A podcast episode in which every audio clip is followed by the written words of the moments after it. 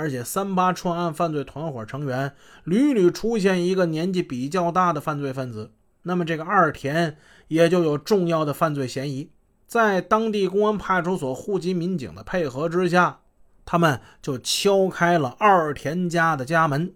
侦查员们一拥而入，把二田给控制住了。这二田呢，还是当地一个什么厂的领导干部呢？年近六旬。他看见许多便衣警察冲进屋里，吓得他十分狼狈。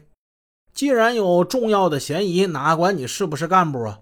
理应进行审查。这二田呢，也被请进了铁西区公安分局。询问之中，二田说了：“马经理啊，没有给他外甥办什么车牌照这事儿啊。那个人呐，姓王，不是我外甥。他跟我儿子呀是连桥。”嗯，他骑的摩托车呢，也不是富亚达，我估计是那马经理给记错了，跟我们没有什么关系。侦查员们就急于找到那个被说成是他外甥的人，不管怎么地，我们得见一下。你有没有这个人的电话号码？嗯，找他容易啊，让我儿子叫他一声，他就能过来。这个方法显然是不行的。这通过第三方这么一叫，这不打草惊蛇吗？王豹又问。你有没有通讯录啊？通讯录，哎，那个，我我我家有一个摩托车只有俱乐部的通讯名单。这二田是俱乐部的队长吗？所以他这名单是比较详细的。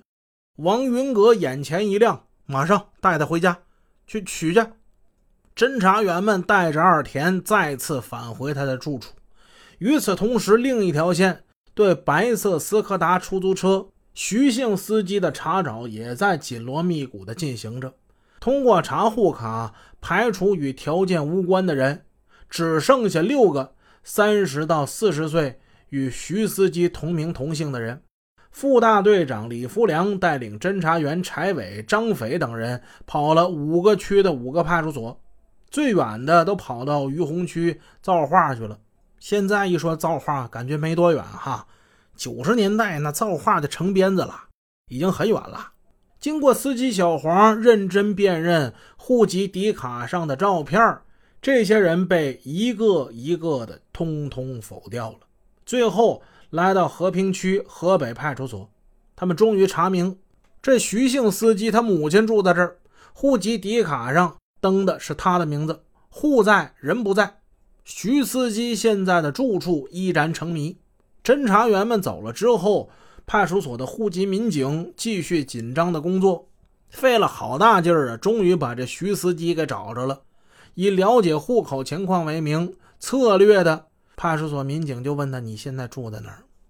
这徐司机说：“呀，他住在于洪区兴凯派出所管辖境内，详细地址没说。”当侦查员们再次来到派出所了解情况的时候，户籍民警向他们通报了这一情况，还说徐司机的电话是用一个姓唐的亲属的名字办的，这个谜这才解开了。